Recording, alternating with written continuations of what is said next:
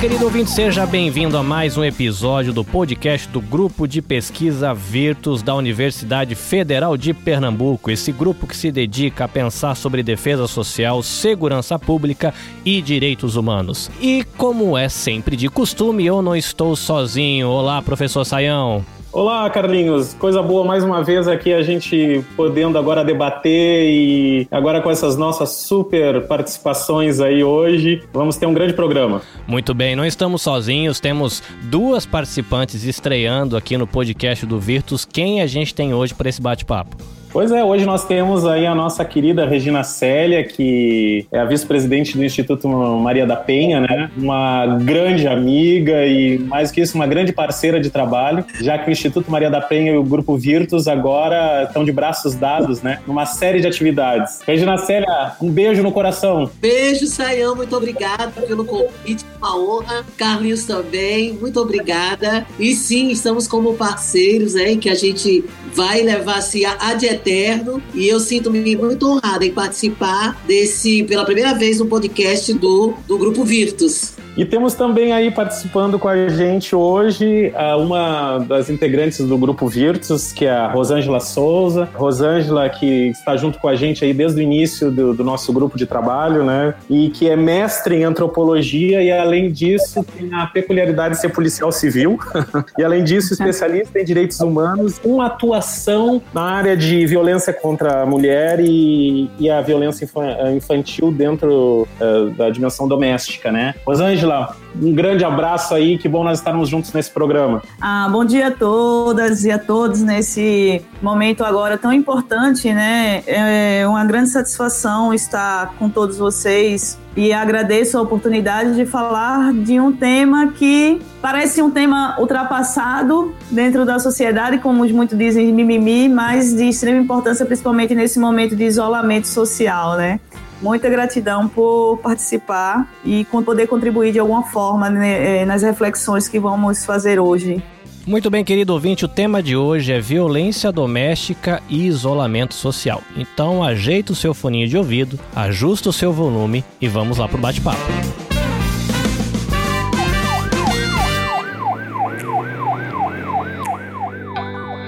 Professor Sandro, aqui no Japão, quando uma pessoa sai de casa, é comum ela usar uma expressão que é o itekimasu, que traduzindo ao pé da letra seria mais ou menos eu tô indo, mas eu tenho a intenção de voltar. Mas a grande verdade é que em muitos lares, tanto no Brasil como ao redor do mundo, as pessoas na verdade querem mais é estar fora de casa, porque dentro de casa é um ambiente elas não querem estar. E hoje a pessoa que está vivendo a questão do isolamento social no Brasil, em outros países, elas estão sendo privadas dessa oportunidade de estar longe do lar onde elas não querem estar ou para onde elas não querem voltar. Aí no Brasil, como é que vocês estão sentindo isso?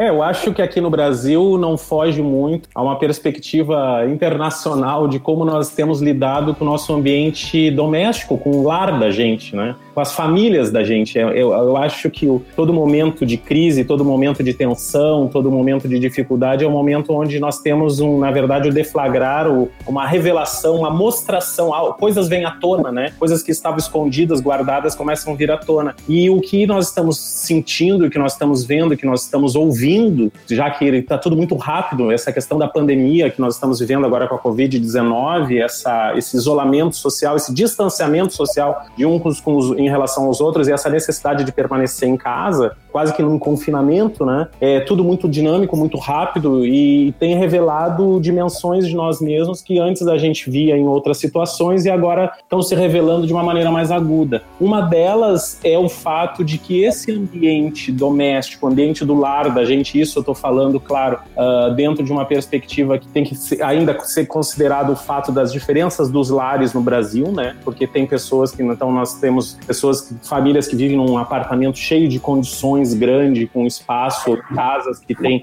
ambiente uh, propício, e outras pessoas que estão, às vezes, 10, 12 pessoas dentro de um espaço muito pequeno e, e sem condições uh, materiais uh, suficientes, né? Então tem ainda essa perspectiva. Mas o que a gente está vendo, sem entrar em, ainda nessa dimensão, sem considerar essa, essa peculiaridade das casas e de um país cheio de contrastes como no, o nosso, é o fato de que a gente consegue perceber que às vezes o lugar que seria um ninho, lugar de proteção, um lugar de acolhimento, se torna um lugar onde a gente não gostaria de estar, gostaria de fugir. E, um, e o mais uh, delicado ainda é que aquelas pessoas que deveriam se proteger, se cuidar e do qual a gente deveria ter uh, uma, uma. Bom, seriam pessoas que seriam as nossas proteções, né? Porque são as pessoas que a gente ama e que vivem na intimidade, acabam são pessoas que se agridem, né? Pessoas que se violentam umas às outras, que é a, essa tônica do que a gente vai discutir hoje aqui. Quer dizer, é, é a, a perversidade aguda dessa violência dentro dos lares cometidas as, por aqueles que deveriam zelar por, por nós, né? Que seria às vezes o nosso companheiro ou a nossa companheira, o nosso pai ou a nossa mãe. E dentro do ambiente doméstico, em situações extremas como a que a gente tem vivido hoje, acabam revelando uma face perversa, uma face de um algoz, né?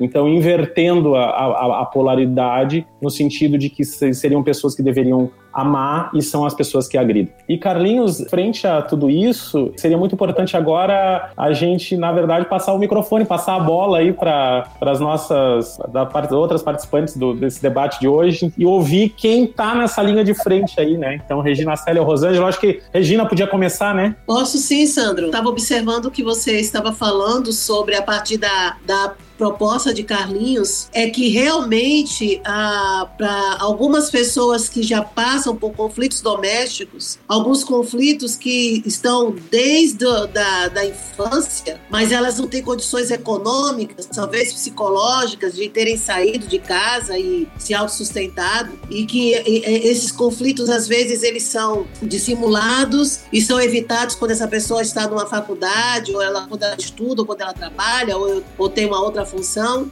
E agora ela se vê, não é meio que é uma expressão que a gente tem aqui no, no, no interior de um, do mato sem cachorro, né? Porque ela vai ter que ficar em casa, né? E ela vai ter que olhar, ela vai ter que conviver com algumas pessoas em que é, muitos dramas existem, muitas lacunas estão abertas, é, muitas feridas estão abertas e não foram resolvidas. E a gente não sabe se o confinamento ele seria capaz ou ele está sendo capaz de uma paz, né, de uma trégua, ou de uma, ou de uma DR, né, aquela questão de discutir a relação. O que a gente tem visto é que para a questão das mulheres vítimas de violência doméstica e para as crianças, que a, a Rosângela vai falar um pouco, eu quero muito ouvi-la, que passam também por situação de, de violação, entre elas a questão da violação, que é o abuso sexual, não está sendo fácil. Não está sendo fácil porque não é uma questão de, de rebeldia, não está sendo disciplina né, juvenil é,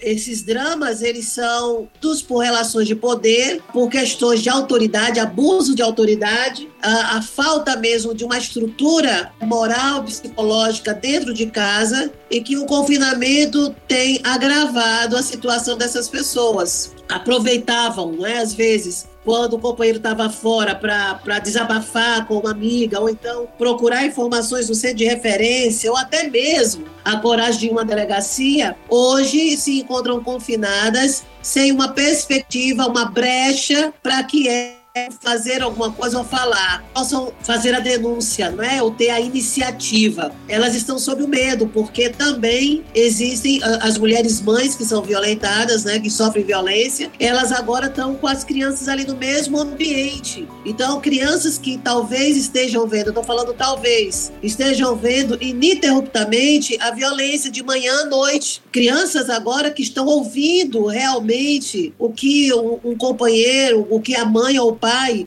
fala, ou eu desabafo, ou os gritos. Crianças que ainda têm a violência da mãe e que também são abusadas, essas crianças. E aí a gente tem que falar, tem que lembrar também um pouco da estrutura. Se a gente está falando em alta vulnerabilidade, nós também estamos falando de condições de moradia extremamente inóspitas, de dois cômodos, talvez três. Então, assim, a gente não tem uma, uma, A gente não tem um trabalho de assistência social que possa ir a esses domicílios. A gente não tem uma, um, um, um sistema, uma, um serviço que possa fazer o um monitoramento de como estão as casas, como estão as famílias. E isso tem nos preocupado bastante. Por isso que quando o Carlinhos falou sobre aquela questão de eu vou, mas eu voltarei, e alguns assim, eu vou, eu não quero mais voltar, esse dilema existencial está sendo sendo vivenciado agudamente por crianças, por mulheres e por todos aqueles que sofrem a violência doméstica. A gente não pode esquecer das mulheres idosas, não podemos esquecer das deficientes ou dos deficientes, né? Porque também é, eles estão sendo alvo dessa, desse momento de crise. E muito me preocupa, viu, Carlinhos e Rosângela, qual é o, qual é o saldo que nós vamos ter de tentativa de suicídio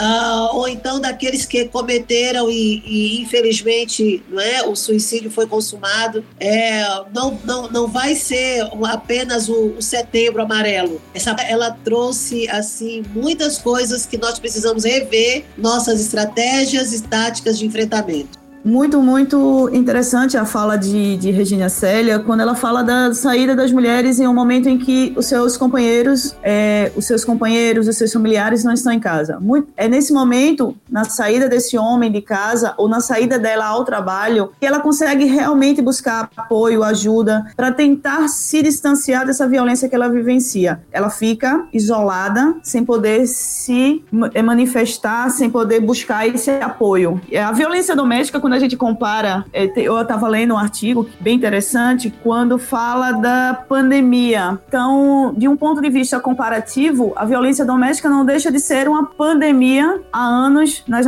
nas diversas sociedades, nas diversas culturas, porque a, é, ela atua hoje em sociedades em todos os estados, países, de uma forma se aí está os, são os números. Por exemplo, na última uma pesquisa agora da ONU mostrou que um quarto das universitárias dos Estados Unidos já sofreram algum tipo de abuso sexual ou agressão sexual por parte de companheiros ou familiares do sexo masculino. Uma realidade que passa a ser para 65% de mulheres que moram na África, por exemplo. No Brasil, a gente tem um, um contexto de violência tão grande que cerca de, de um 1,3 milhões de mulheres são agredidas anualmente no Brasil. E o, o, um dado que ela apresenta interessante é que 50,2, isso é uma pesquisa que foi realizada pelo IPEA o ano, no ano de 2019, são mulheres que estão economicamente ativas, que têm atividade é, fora de casa. Então elas têm maior dificuldade em lidar com seus companheiros porque elas precisam também barganhar essa saída do lar, né? O ambiente doméstico, que é o ambiente onde culturalmente foi instituído como espaço de pertencimento da mulher. Elas acabam tendo mais conflito com seus companheiros, com seus familiares, do que aquelas outras que não têm uma vida economicamente ativa. Dentro do contexto da violência, diversas são a, as modalidades da violência, mas uma outra característica que a gente tem nesse ambiente doméstico é que não é apenas a mulher, como bem colocou Regina Célia, que é violentada. A gente tem a criança e a gente tem o idoso. Essa criança vivencia a violência não só por parte das agressões que é, sua mãe sofre, sua tia, sua avó, todas aquelas mulheres sofrem, seus, seus idosos, né, dentro seus avós, mas ela vivencia também a violência no seu íntimo. Muitas dessas crianças que a gente acredita, né? Vamos falar de violência contra a mulher e eu, eu achei interessante que algumas, eu até dando aula, alguns alunos fez, professor, isso é uma, uma essa questão de violência contra a mulher é coisa de vitimismo, é coisa de mimimi. É importante a gente falar de violência contra a mulher porque atualmente os maiores índices de violência sexual são contra crianças e adolescentes, mulheres. Então, não é é só mulheres na fase adulta que estão sendo violentadas, mas as crianças são os maiores violentadas dentro de violência sexual nos ambientes domésticos. As crianças sofrem diversas violências, violência psicológica. Quando ela está vivenciando essa violência junto com seus familiares, está causando problemas psicológicos nelas, problemas até do ponto de vista neurológico, na incapacidade de hoje os neurocientistas percebem que crianças que vivem vivenciam violências, elas têm dificuldades de ter, ter determinados desenvolvidos. E aí esses sinapses acabam comprometendo o processo do aprendizado e da aprendizagem da criança. Ela tem dificuldade tanto de aprender como de reter o conhecimento essa criança acaba é, estando exposta. Elas, crianças que são expostas a violências, têm dificuldades também no seu desenvolvimento biológico. São crianças que retardam o seu desenvolvimento fisiológico, corporal, biologicamente falando. São crianças que têm mais propensão a se envolverem com drogas, com álcool, com violência e com a criminalidade. Porque isso, a violência, ela afeta até chegar em seu momento de desenvolvimento corporal psicológico, seus conflitos éticos e morais aí também estarão postos em voga. Então, a criança que vivencia essa violência, realiza essa violência, podendo ser uma reprodutora desse contexto de violência. Isso significa que mais adiante nós teremos futuros agressores ou pessoas que vão ser coniventes com as agressões e violências que vão vivenciar em seu ambiente doméstico. Então, a gente tem uma preocupação na violência doméstica como se fosse apenas a mulher ela tem uma, uma condição de sair da violência e não mais voltar para essa violência, mas ela escolhe voltar para o parceiro. Isso nesse contexto, a gente tem que analisar quais são os fatores internos e externos que levam essa mulher a voltar para aquele parceiro que a agrediu. Então, são fatores que não são analisados do ponto de vista racional socialmente, mas apenas do ponto de vista especulativo. Ah, aquela mulher acabam chamando vulgarmente de aquela mulher safada. Principalmente quando a gente tá, por exemplo, na atividade policial, a gente escuta muito isso. Essa mulher é muito safada. Ela estava aqui a semana passada, já voltou de novo e, e não se separa desse homem. Do, do ambiente policial, os finais de semana são os momentos de mais tensão com relação à violência contra a mulher. Por quê? É o momento em que os seus companheiros estão bebendo. É um momento que ela também acaba ingerindo álcool e gerando conflitos. Então, o álcool é um combustível para esse para essa prática de violência dentro de um contexto que a gente chega, que nós recebemos da sociedade, as ocorrências de Maria da Penha. É um, um excelente combustível para que haja a violência doméstica. Entre segunda a domingo, a partir de quinta-feira, começa a aumentar os números de ocorrências voltados para Maria da Penha. Nesse tempo de confinamento, Certamente os números podem não estar sendo ainda apresentados de uma forma sólida por causa do deslocamento do policiamento para atendimento e, e manutenção do isolamento social. Mas logo após esse isolamento, a gente te, nós teremos dados reais. Ainda assim, Rio de Janeiro foi a primeira cidade a, a aderir ao isolamento e a ministra da Mulher, Família e Direitos Humanos, Damares Alves, né, em uma coletiva, apresentou em 2 de abril desse ano, que aumentou 50% o número de, de ocorrências voltadas para violência e denúncias de violência doméstica em um período de isolamento. Então a gente vê aí que uma realidade que estava bem mais comum, que sempre existiu esse. Então, finais de semana são os momentos que os familiares estão mais próximos e os momentos que a gente percebe na recepção de ocorrências policiais, momento de maior número de denúncias e de, de Maria de flagrantes Maria da Penha. Só que agora a gente está num contexto amplo. O isolamento ele está sendo sete dias na semana. Então, naturalmente, é, se,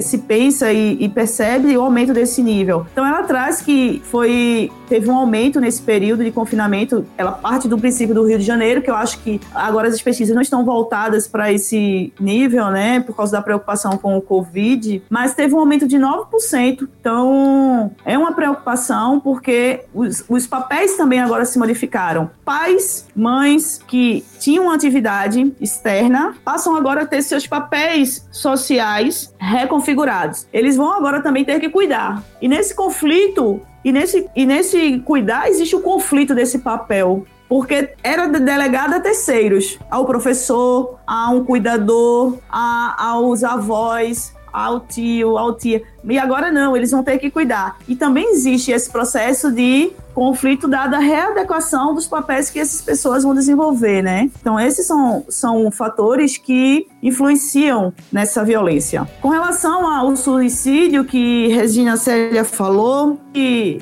já é um dado estatístico que mulheres que sofrem violência, elas têm mais propensão, propensão ao suicídio e à depressão. Então, o que a gente espera, dado esse confinamento e não atendimento e não a política pública de atendimento a essas pessoas, a essas mulheres, a essas crianças adequadamente, vai ser um aumento desses índices. Isso é a violência, é a pandemia, é a pandemia da violência e os cálculos e os resultados dessa pandemia para a sociedade, né? O que que a gente vai ter depois disso tudo se nós não também não pensarmos de uma forma mais ampla em políticas públicas de combate à violência doméstica? É, eu acho que é exatamente aquela questão que a crise ela nos faz uh, repensar, né? Ela nos faz, na verdade, revisitar, é, tornando, botando mais tintas na, naquilo que a gente mais ou menos já sabia e, mas ao mesmo tempo agora não tem como mascarar, né?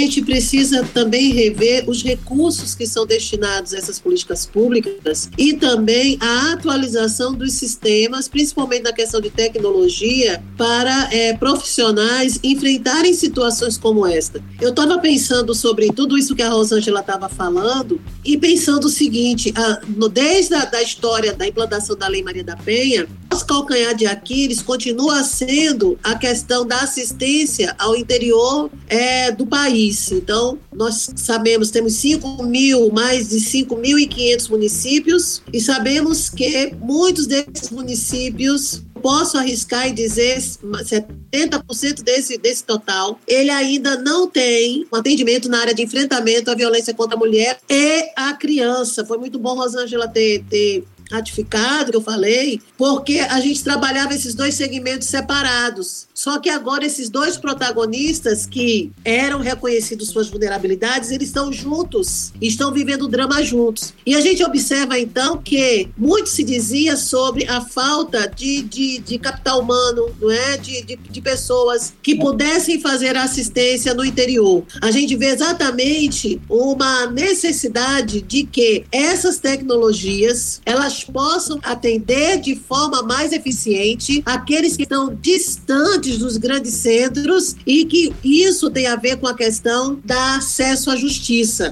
Então, quando a gente observa a, a questão da pandemia, e, e, é interessante, a pandemia da violência, ela foi reconhecida pelo chefe da ONU anterior, que essa pandemia da violência, da violência contra a mulher, tinha como uma das questões, um dos pontos mais, mais frágeis, era a destinação de recursos para a qualificação e para aquisição de equipamentos que pudessem pudessem dar celeridade ao atendimento às mulheres vítimas de violência. E aí, com essa questão do Covid, esse problema só agravou. Porque quando você está nos centros urbanos, a gente ainda tem, ainda que deficiente, sabemos disso, nós ainda temos um atendimento mais emergencial, né? Elas conseguem ser, de certa forma, alcançadas. Mas aquelas que estão no extremo, no, no, no, nas extremidades né, das regiões interioranas do país, é, é Lei Maria da Penha, enfrentamento, ser de referência, é coisa para é, eventos, é, são datas eventuais. Dia Internacional da Mulher, aniversário da Lei Maria da Penha em agosto, 16 dias de ativismo pela não violência contra a mulher no mês de novembro e dezembro. E aí fica se faltando uma política mais sistemática, uma política mais diuturna, que possa dar uma assistência melhor a essas mulheres. Então, hoje, essa pandemia está agravada também em razão da falta de recursos atrás que foram cortados para que a gente pudesse atender hoje de maneira menos sofrível do que a gente tem, tem vivenciado hoje. É, e eu acho que fica aqui a, a, nossa disposição enquanto universidade, enquanto instituto que, que trabalha com isso, que na verdade o que a gente está fazendo nesse podcast e agora a gente se reunindo aqui para debater é tentar, através da própria informação e do conhecimento, a gente contribuir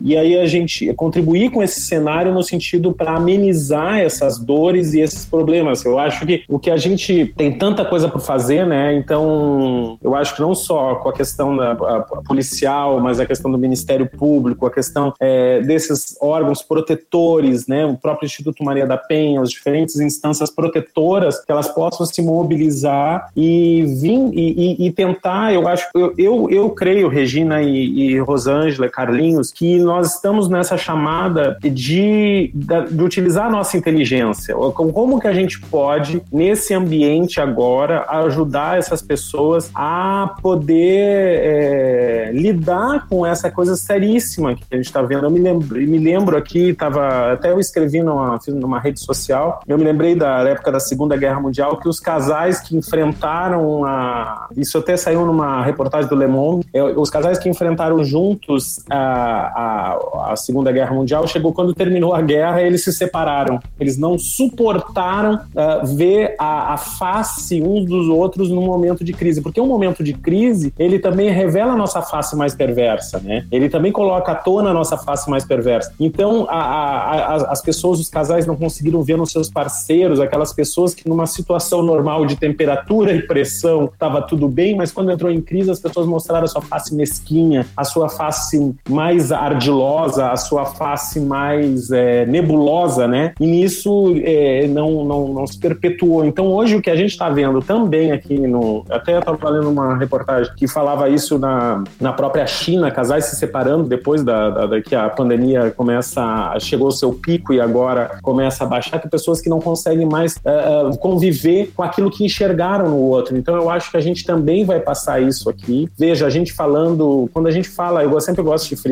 isso e, e Regina Célia também, que o fato de quando a gente fala em violência contra a mulher, a gente está falando de, de, de, pessoas que têm condições de um momento ou outro, e a gente sabe que às vezes as mulheres não têm condições de reagir, né, por todo um cenário que, que, que desemboca na, na, na, numa destruição da autoestima dessa pessoa, na destruição da sua energia para poder lutar, de poder reagir, um medo, né, um medo gestado por alguém que, que acaba ali ameaçando e que acaba utilizando a sua força física, a sua força é, um, a sua força numa sociedade machista e patriarcal. Então o homem utiliza de tudo isso para oprimir a mulher, né, para oprimir a, é, é, interessante porque o, como nós estamos numa sociedade machista, até quando uma mulher sofre uma agressão sexual, é quase como se ela tivesse que uh, se mostrar que ela não provocou aquilo. Então veja como isso é o reflexo do que acontece numa sociedade machista, patriarcal, uma sociedade que, que tem é, é, o homem é as suas facilidades, né? Então frente a esse cenário o homem usa tudo isso, né, para oprimir, para te despotencializar, para é, dilacerar as forças que essa mulher teria para reagir. Em algum momento a mulher consegue por apoio, por exemplo, como tem o apoio das defensoras é, que a própria Instituto Maria da Penha, por exemplo, forma e capacita, ela encontra ali um acolhimento para poder reagir. Agora vocês imaginem, né? Eu gosto sempre de dizer essa questão, as crianças que elas ainda estão num contexto ainda também de um de uma outro de outra face dessa própria violência no seio doméstico, que elas ainda têm toda essa dificuldade por estar dentro de um outro contexto de empoderamento e mesmo na própria racionalidade. Eu não sei se Rosângela já aponta alguma coisa nesse sentido, porque eu sei que o trabalho dela, que Rosângela também é, é especialista em direitos humanos e trabalha toda essa questão, se ela visualiza um, já para agora algum caminho que a gente pudesse ajudar ou dizer alguma coisa para essas pessoas que estão sentindo a, a, o caldo entornar dentro de casa ou então se há algum número que eles possam ligar, que as pessoas, a, a defensoria pública, ou mesmo da própria polícia, quando uma situação dessa acontece, como é que a mulher poderia reagir frente a isso? O, um, um dos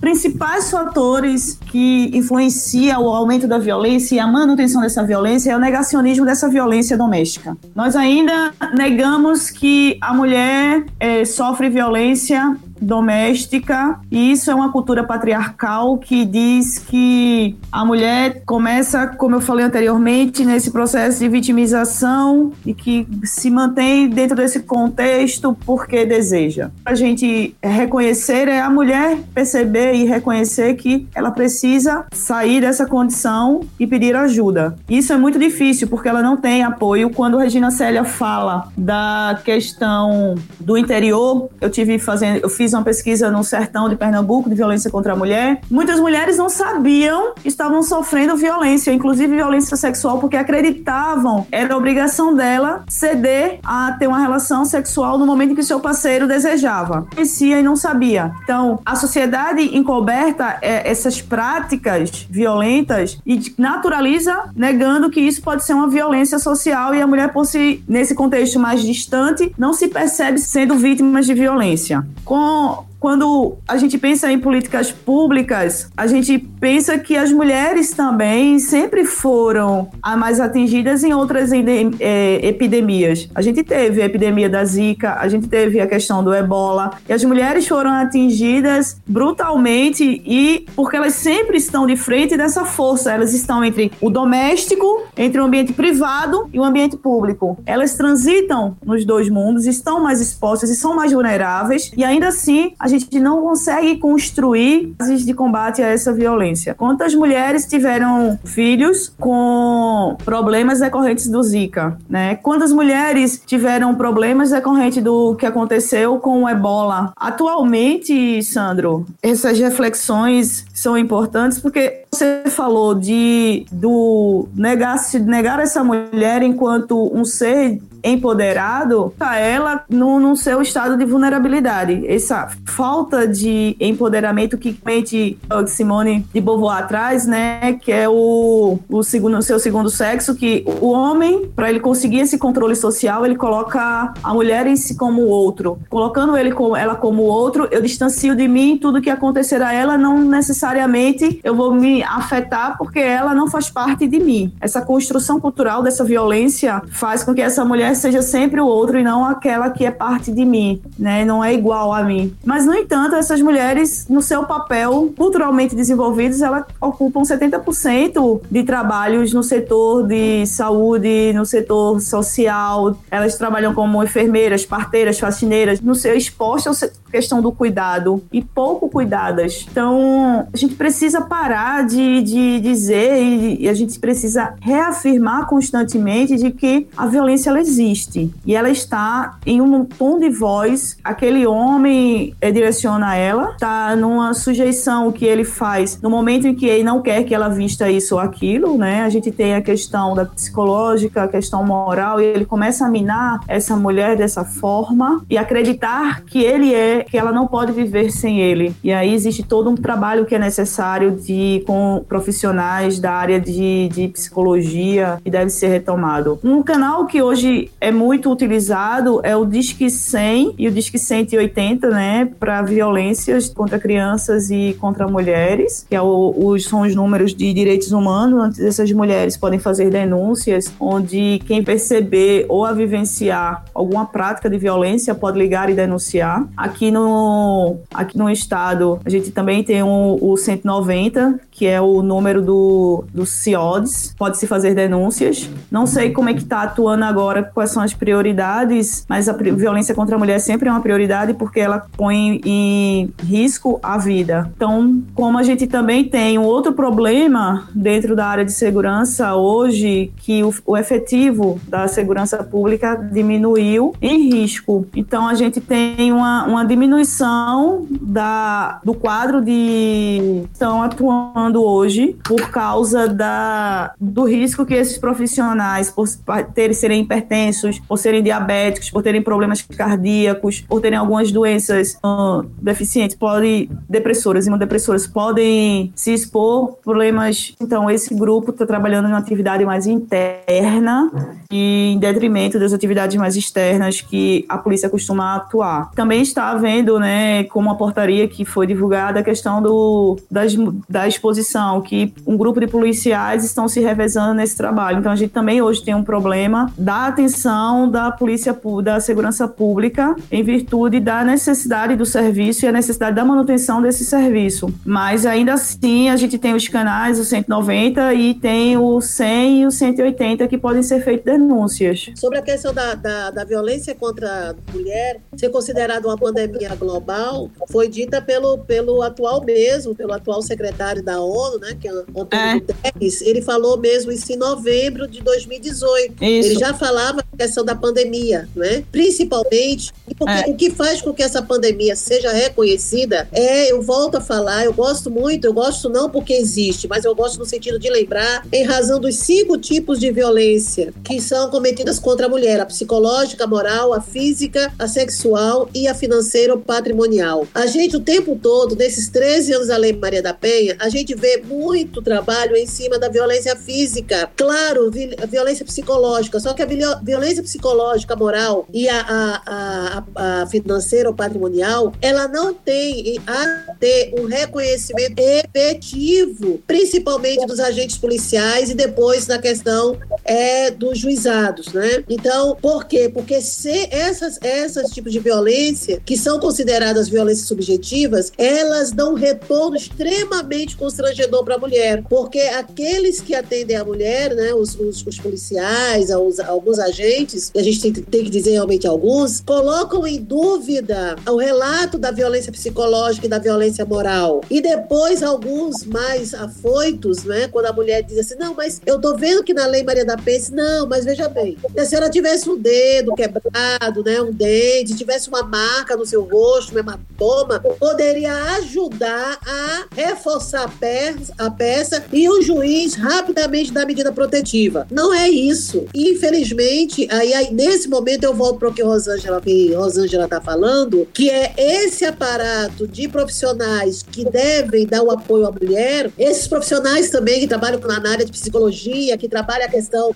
da moral, né, até a questão mesmo filosófica, eles, eles têm que qualificar também esses profissionais. É, é, é, um, é uma coisa que a gente tem falado nesses três anos a Lei Maria da Penha, ainda não conseguimos ter uma, um padrão, um modelo, certo? Um, um protocolo, e esse protocolo ele ser um protocolo que a gente possa verificar, não é? Trabalhar com dados mais, mais consistentes sobre a qualificação dos profissionais que trabalham na rede de enfrentamento e o feedback que nós temos desta qualificação. E esse feedback, não é que seria uma melhoria na prestação de serviço, quanto tempo ele dura? Ele dura três meses? Ele dura seis meses? Eles duram um ano? Para que isso? Para que a gente possa ver qual é a regularidade dessas qualificações e de como o, aquele profissional, ou aquela profissional que está na área de enfrentamento, ela tem aquilo como missão diuturna, seguir o protocolo, seguir os critérios do atendimento à mulher vítima de violência e à criança. Finalizando, né,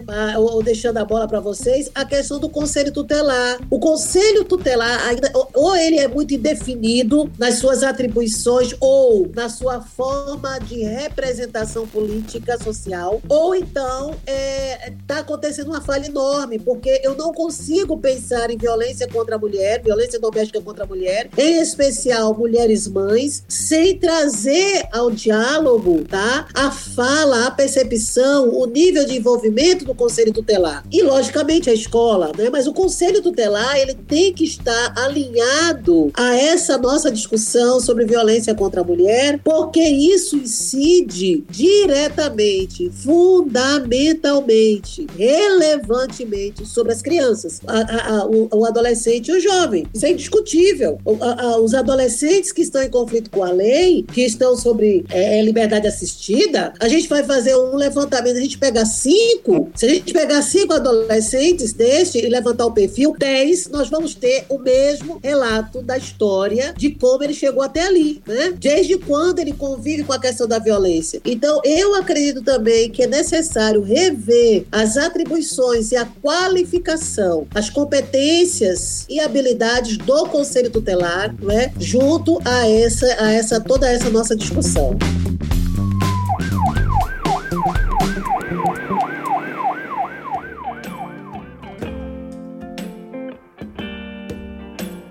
É que na fala tanto de Regina quanto de Rosângela, é, a gente percebe a questão de como a mulher vai enfrentar essa questão da violência e de que existem caminhos para ela fugir disso. E o que eu fiquei pensando, como na fala da Rosângela teve muito a respeito da infância, eu fiquei pensando em como ajudar essas crianças. Um, como é que a gente pode perceber? Não sei se é, dentro da experiência profissional, tanto de Regina quanto de Rosângela, tem como elas darem algumas dicas de como a gente pode perceber indícios de que uma criança ela está nesse contexto de violência, seja um contexto de violência física, seja um contexto de violência sexual, né? Porque tem existe a lei Maria da Penha, as delegacias especializadas no cuidado com a mulher, só Só que aí quando a criança ela vai precisar é, fazer uso de um recurso de proteção, às vezes se ela for uma criança de 6 anos, de 8 anos, talvez ela não tenha nem maturidade para procurar um socorro. E dentro da experiência de vocês, aí fica a minha pergunta, é que dica a gente poderia deixar para quem está por perto, ainda mais agora em período de isolamento, talvez isso fique até mais difícil, mas que indícios normalmente a gente tem de que dá para a gente tentar perceber quando uma criança ela está sendo vítima de violência física ou violência sexual e que caminhos a gente tem é, no Brasil para tentar oferecer algum tipo de socorro para essa criança? Veja, Carlinhos, é, é, é, algo muito interessante. Eu talvez eu, eu vá falar uma grande bobagem, mas bem, a Rosângela e, e o Saião aí podem me corrigir. O padrão de identificação, dependendo da faixa etária, gente tem a identificação através dos desenhos, o modo como a criança se comporta, aquela criança que fica muito isolada em meio a tantas crianças que estão brincando, correndo, é, criança que está sempre naquela, na, naquele choro, não é? Tá, até porque a criança que ela já inicia, não é? ela, ela, ela nasceu dentro do processo da violência, porque muitas já vêm desde o ventre, né? as suas percepções de violência já, traz, já são trazidas do ventre, e depois ela vai viver a existência não é, de ser violentada. Então, ela precisa, ela, ela fica entre a questão do lúdico, ela ali está sabendo que é a pessoa que protege, é a pessoa que dá alimento, então, essa dá um, uma parafusada na cabeça e muitas vezes ela fica assim querendo analisar o que está acontecendo. Até porque a dimensão lógica dela, mais uma vez eu digo, depende muito da faixa etária, não está muito bem definida. Então, o padrão de identificação é um pouco um lugar comum, os desenhos, o comportamento e tudo mais. O que que me chama a atenção é a falta de atenção à situação da criança. Mas é por falta de atenção a ter atenção, porque nós conseguimos identificar isso, é, isso através desses esquemas e tantos outros que a Rosângela vai dizer aí, e talvez se tiver um outro modo de identificar também ela vai dizer. Mas a gente não dá, os profissionais não dão a atenção devida. Por quê? Então, se ela revela esse momento da violência, entrega para o adulto que guarda na gaveta do status, guarda na gaveta é, do respeito à autoridade, porque dependendo da criança. Então, por exemplo, Rosângela Israel, que me perdoe, mas se o, se o, o abusador ele é um sargento, um, um, um policial, um delegado, é? uma professora, e, e você tem um relacionamento com aquela pessoa aí, ninguém vai acreditar. Ninguém vai acreditar. É fantasia da criança, entendeu? Então é guardada nessas gavetas e que muitas vezes a criança fica à mercê da decisão lógica do adulto para que o seu caso vá até o fim. Não é fácil. E aí, quando chega na, no, no caso, e quando é não, no caso da mulher vítima de violência, a suspeita cai sobre a sua idoneidade moral, entende? Então é algo que realmente nós não damos uma atenção devida, porque muitas vezes nós não temos o crivo técnico de quando eu avalio aquela situação da criança, eu não estou indo contra Saião, contra Carlinhos, Regina Célia ou a Rosângela. É um, é, um, é um fato, a gente precisa verificar. Existe um protocolo que nós conseguimos ver os sinais, não é? E de que aí a gente passa por um crivo de, de profissionais, psicólogos, é, é, psicopedagogos, né, principalmente, e tantos outros, que aí a, a Rosângela vai poder falar para a gente. E quando isso é entregue, né, como forma de relatório, de um laudo, a gente precisa dar resposta. Só que a criança ela não tem voz para cobrar essa resposta. Por favor, julgou meu caso? Por favor, vou me tirar de casa? Não, ela vai esperar. E aí, dependendo do nível de atenção ou a forma, né, material dessa atenção, essa, essa criança ela passa a se tornar um adulto que não dá nenhum crédito, nenhum crédito, nenhum crédito ao sistema, aos critérios de controle do sistema, monitoramento ou qualquer um. Ela vai aprender a conviver com aquilo diplomaticamente e na, na acepção mais negativa de diplomacia social. É, eu concordo com você, Regina Célia. São diversas as manifestações que a criança vai apresentar quando são vítimas de violência. A que mais se destaca é a agressividade. As crianças, elas acabam reagindo agressivamente a processos de interação social esse descrédito, não só no ser humano, mas nas instituições, é fato. Fiz um trabalho já com em casas abrigos com crianças vítimas de violência e muitas delas não acreditam nas pessoas que estão cuidando dela e não acreditam que podem sair daquilo dali. Os desenhos elas manifestam, mas ainda eu digo mais. Uma outra, uma outra coisa que é importantíssima que nós estamos esquecendo de fazer é escutar nossas crianças. Nós precisamos ouvir nossas crianças, o que elas estão dizendo. Concordo, concordo plenamente, Rosângela. Nós precisamos saber o que é que acontece durante o dia com nossas crianças. Nós precisamos ter um tempo para quando chegar em casa saber como foi o dia dela. A gente tá, o nosso, a, a nossa sociedade, ela tá num ritmo tão acelerado que nós não estamos mais nos ouvindo. E quando se trata de criança, uma questão que o ECA colocou, que ela agora passa a ser sujeito de direito, mas parece que a gente ainda não reconhece o papel dessa criança como sujeito de direito, que ela tem voz. O problema é que ela não pode gritar e quem tem que gritar somos nós que somos adultos por elas temos que evitar que elas sejam violentadas. Então, ouvir nossas crianças é um elemento fundamental para saber quando uma criança está sendo violentada. Porque brincando, falando, conversando, ela vai trazer no mundo da fantasia dela, no mundo da, da brincadeira, ela vai expressar isso de alguma forma, sabe? Esse é um dos caminhos que a gente tem. Parar para ouvir nossas crianças. Parar para perceber que a criança, ela. É, eu escuto, eu sempre sempre, eu tenho vários sobrinhos, eu não tenho filhos, mas tenho vários sobrinhos, e aí faz, ah, rapaz, mas criança mente muito. Eu fiz, tá, mas eu quero ouvi-la, eu preciso ouvi-la, porque é só ouvindo que eu vou saber se tá tudo bem com ela. Se ela vai fantasiar, eu vou saber que ela tá fantasiando, vou saber como é que ela mas eu preciso parar, brincar e ouvir a criança para saber o que é que ela está dizendo. E eu só vou saber que ela está dizendo alguma coisa quando eu parar a ouvir a criança. É, a manifestação que ela traz da agressividade, ela vai também negar aquele a pessoa que está abusando dela. Ela vai se sentir envergonhada em estar na presença, na presença daquela pessoa, ela vai se sentir inibida, ela não vai querer aquela pessoa perto. Então, são coisas, são muito sutis. Aí faz, ah, essa criança, é, ela tem muita manha. Não, vamos pre prestar atenção, vamos parar. Eu acho que esse convite, todo o caos, ele traz algo positivo.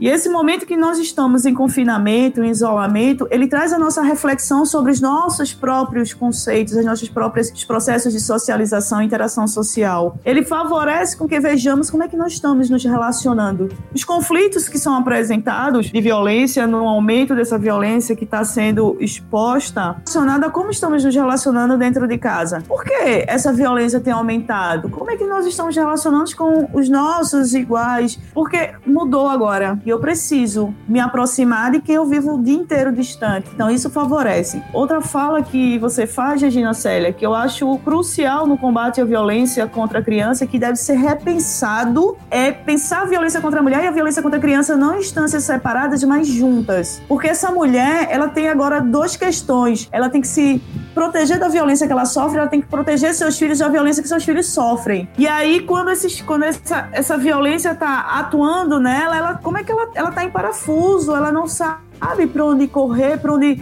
E agora, o que, é que eu faço? Eu vou me permitir sofrer violência, mas para livrar meu filho de sofrer violência, como já há relatos de mulheres que se permitiam ser violentadas para que a violência não fosse gerada ao seu filho, à sua filha, para que é, mulheres que mataram seu companheiro porque respeitar os seus filhos, as suas filhas.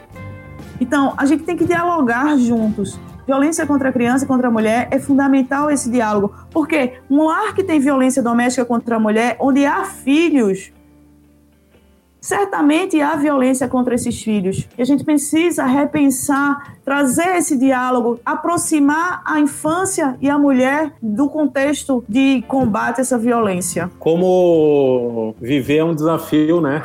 Nossa, eu estava aqui ouvindo e pensando em tudo isso que a gente está falando, o que Rosângela está trazendo, Regina Célia está falando e essas análises todas, e pensando como viver é uma grande, um grande aprendizado e como nós, te, nós precisamos aprender a lidar com com todas essas nossas sombras, né? Que produzem tanto sofrimento, tanto ranger de dentes, tanto sofrimento e tanta dor, né? Tanta dor. E não só para nós mesmos, através dos autoflagelos, autobocotes e todas as formas de degradação pessoal, mas principalmente da, dessa agressão que nós direcionamos a aqueles que nos cercam, né? Eu acho que dentro dessa perspectiva, é, eu volto a sempre gosto de repetir a crise é um chamado para o discernimento, é um chamado para a gente olhar para outros horizontes, né? Essa semana eu estava vendo até um post que estava colocando assim os professores dizendo é bom as vocês ficarem mais perto dos filhos de vocês para ver o que, que eles fazem na escola e fazem conosco, para dizer assim os pais não estão conhecendo, não,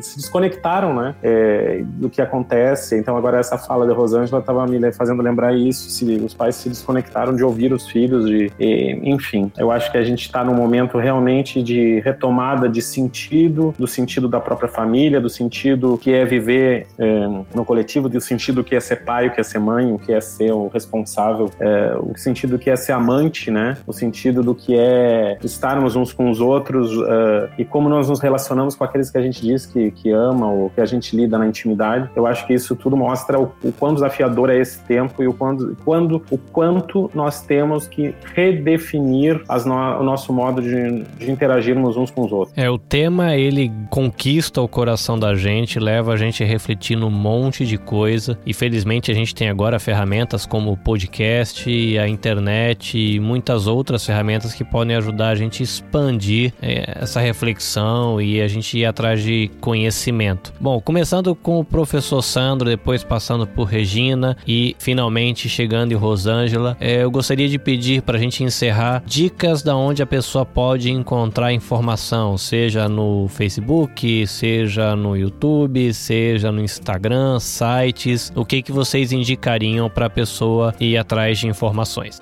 É, Carlinhos, o nosso grupo Virtus, eu deixaria mais essa parte de indicação de instâncias de apoio para tanto para Rosângela como para Regina Célia. Eu acho que elas podem deixar registrado aqui no nosso podcast essa não só uh, números ou sites ou fontes de, de endereços que as pessoas possam recorrer, porque a peculiaridade do grupo Virtus ele tem essa dimensão de uh, produção do conhecimento e disseminação publicização do conhecimento e, e essa relação mais direta com os defensores, é, defensores, da, defensores sociais e, o, e a, pessoal, os agentes da segurança pública para apoiar esses no enfrentamento a essas, essas questões. Então a gente acolhe mais essas, essas demandas desses grupos, não exatamente daqueles que estão, daquelas pessoas que estão sofrendo algum tipo de pressão ou de violência. Então a gente, o grupo Virtus se coloca à disposição daqueles que trabalham efetivamente para zelar e para cercear é, esse tipo de violência nas suas dimensões, é, nas suas diferentes dimensões. Então, aí a gente tem o nosso site, o www.fpe.br/virtus, e também através das redes sociais, o grupo de pesquisa Virtus no Instagram e o grupo de pesquisa Virtus no Facebook. E vocês nos achando lá, o povo pode entrar em contato com a gente, que a gente transforma isso, seja em podcast, seja através de diferentes é, elementos onde a gente dialoga com a academia e tenta levar informação, produzir conhecimento e criar é, isso que a gente está fazendo hoje aqui. Atualmente, o Google, né, é, tudo está sendo muito remoto e muito online. Então, uh, houve um aumento dessas pesquisas dentro da do Google de violência. Hoje, devido a, a, esse isolamento, eu acredito que fazendo buscas na própria internet se pode encontrar vários centros que estão se redirecionando ao atendimento. O CVV, por exemplo, que é o que ele trabalha com pessoas em situação de, de suicídio, ele também ampliou e está redirecionando. Existem outros canais que estão sendo, sendo abertos. É, depois eu posso até postar um outro canal que vai é, estar. Eu vou participar também de um canal que vai atender a pessoas que estão em situações de depressão e com desejos, com pensamentos suicidas. Então, a gente tem que buscar esses canais que muitos tele, teleatendimentos se ampliaram pela. Eu acho que É porque vai depender também de cada região, né? Aqui o CVV, que é o Centro de Valorização à Vida, é nacional, mas tem os que são regionais. Eu acho que um bom lugar para se buscar o diálogo, para se buscar no momento de aflição, no momento de, de é buscar esses canais de aconselhamento para saber como é que a gente vai superar essa crise e sair de forma mais fortalecida dela, né? Alguns locais também a gente pode, a gente a Rosângela já falou de dos órgãos oficiais e de, de, de contatos oficiais que é o Disque 100 para a denunciar a violência contra a criança, não é? E o Disque 180 para a denúncia de violência contra a mulher. E também reforçando o que Rosângela falou, Carlinhos, tem muito a ver também com os locais, os estados, né? Cada um tem a sua. Porque tem muito da, das ONGs, né? algumas entidades que, que atuam, que trabalham na questão do enfrentamento. E a gente, é, é, é, é mas em todos os estados, você tem que ter a Secretaria de Direitos Humanos, a Secretaria da Criança e do Adolescente, a Secretaria da Mulher, não é? E onde você pode buscar informações né, oficiais e depois então você buscar outros segmentos. E aí para outros segmentos a gente tem é, as informações na internet, agora com a questão do, do, do confinamento, a gente né, diz o nome de um site, por exemplo, o Instituto Maria da Penha, então a pessoa que está lá, que, ou que nos ouve, já entra agora no Instituto Maria da Penha, já vê, não é? A gente pode também ter as secretarias da criança e do adolescente, ver algumas informações. Tem muitas entidades que estão registradas né, nas secretarias, não é, que prestam serviço também. Então é importante importante que a gente tenha é, também esses canais. É, eu só, eu não, a gente não vai poder falar sobre isso agora, mas é ficar só uma pauta para discutir depois a questão da violência institucional contra a criança e adolescente e contra as mulheres, né? Então a gente tem é, números ainda, índices altíssimos de violência institucional cometida contra a, a, a criança os adolescentes, principalmente os adolescentes uh, que estão em situação de, de criminalidade iniciando a criminalidade e o Brasil tem, tem um ranking né, triste com relação a isso, né? O número de jovens, em especial os jovens, jovens negros, que são assassinados, né? Então, é uma pauta para a gente discutir depois, já que o Virtus também trabalha, também não, né? Essa é a, é a pauta forte do Virtus, trabalhar a questão de direitos humanos e segurança pública. Então, a gente também pode fazer um trabalho de, de diálogo sobre isso, tá bom? Muito bem, querido ouvinte, todas essas informações estarão relacionadas aqui na descrição descrição deste episódio para facilitar o seu caminho na hora que você for procurar essas informações. Então, queridos participantes, o nosso até breve aos nossos ouvintes. Até breve, Carlinhos, até breve aos nossos queridos ouvintes, até o nosso próximo podcast, ao nosso, não esqueçam também de acessar o nosso Momento Virtus, que é esse nosso desdobramento agora de uma maneira mais curta, mais rápida, até 5, 6 minutos. E eu queria agradecer muitíssimo, não só todo esse trabalho que o Carlinhos vem desenvolvendo aí, mas a cumprimentar e agradecer a Rosângela, né, a, Rosângela Souza, policial civil e mestre em antropologia, que abrilhantou hoje o nosso programa com tantas informações, né? Muito obrigado, Rosângela, e muito obrigado, Regina Célia, né? Essa essa gigante aí no trabalho de enfrentamento, de resposta à violência contra a mulher e que está à frente aí, né, como vice-presidente do Instituto Maria da Penha muito obrigado, um grande abraço e um grande abraço a todos que nos ouvem e como eu sempre digo, que a gente possa deixar o caminho que a gente passa melhor do que quando a gente chegou. Um abração. Olha, muito obrigada, Carlinhos, obrigada, Saião, pelo convite, não é? Eu, eu amo você, tá agora na companhia também da Rosângela Souza, não é? Que contribuiu agora muito com a gente, não é? Carlinhos, nosso, nosso parceiro, que vai, vai ser o parceiro do condomínio lá quando a gente né, tiver naquele grande dia, lembrando dos momentos bons que vivemos aqui, né?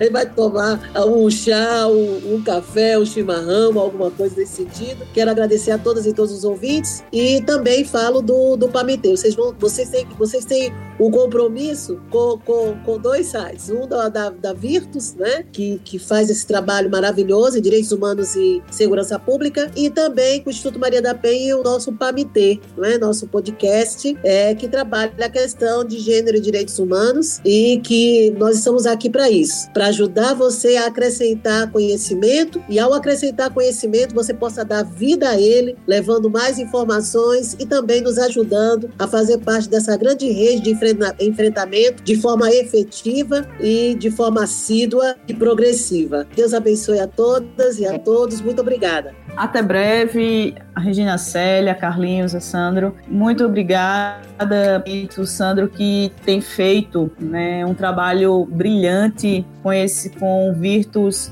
trazendo a temática da, da violência, da filosofia, dos direitos humanos, para repensar a, não só toda essa questão do, do, da violência, mas pensar no próprio, como ele coloca, no próprio sentido. A gente tem que dar a vida. Eu acho que eu sempre falo quando eu tenho a oportunidade de falar com o Sandro, eu sempre digo que ele tem sido um grande mestre para mim, no sentido do aprendizado, do conhecimento e na busca para tentar transformar e passar, como ele bem colocou, de, é, pelos lugares e deixar um lugar melhor. Tenho aprendido muito com o grupo Virtus, com todos os integrantes e com muito prazer conhecer Regina Célia, que tem feito um grande trabalho aí, que não é um trabalho fácil, que vai de encontro a todo um contexto sociopolítico que estamos vivendo agora, que é um momento mais, mais complicado dentro do país, né, de lutar contra os sentidos e as práticas patriarcais e defender as mulheres mulheres nesse contexto de violência. É brilhante o seu trabalho, gratidão pelo hoje com você, parabéns pelo trabalho belíssimo. E Carlinhos, muito obrigada por,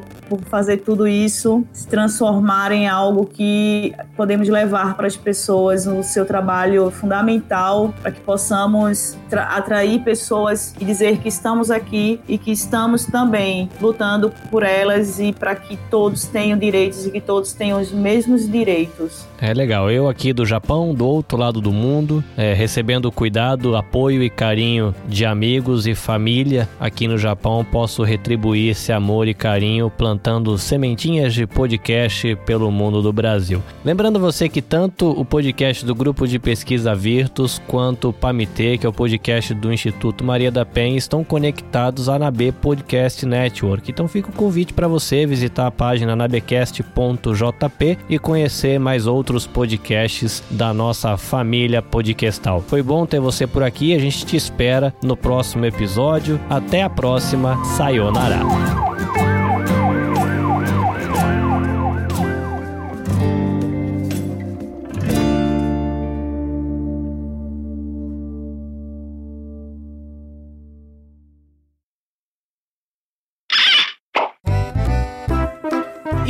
Como é sempre de costume, eu não estou sozinho. Olá, professor Saião. Não estamos te ouvindo. Yeah. Ah, é que eu tinha fechado o microfone. Vai, Carlinhos. Muito bem, gente linda. Aí, tá vendo? Nasceu. Esse aqui tá gorducho, hein? Uhul! Esse aqui Esse vai tá dar. Esse aqui vai dar uma hora e tralalá de episódio. É, se, se não for nada de 40 que... minutos. Não! o que você quer dizer com isso?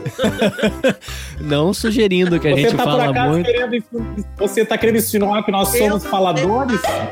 Eu fico trocando é, e-mail com vocês no WhatsApp. A minha esposa esses dias ela virou para mim e fala assim: fala na real, na real, você tá louco pra ir lá tomar um café com esse povo, não tá não?